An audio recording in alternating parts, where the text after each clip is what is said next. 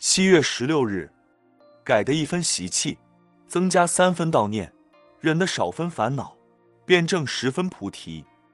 在这个世间上，劳资纠纷、告状诉讼、利益不均、看法不一，都会造成可怕的冲突。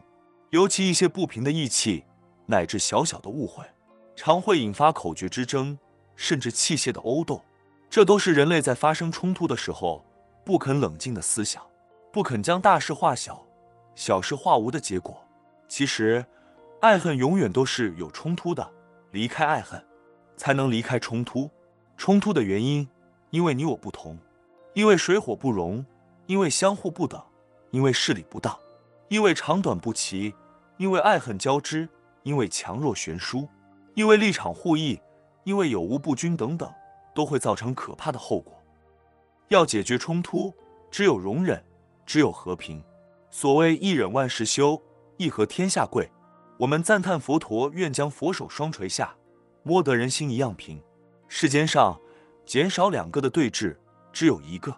每一个人都是我的兄弟姐妹，都是我的国家，我的同胞，统统都是我的。真有这样的想法，也会减少冲突。从都不是我的，无我相。无人相，无众生相，无寿者相，也会减少冲突。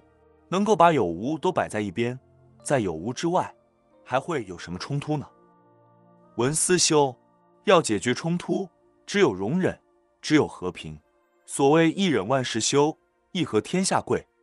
每日同一时段，与您相约，有声书香。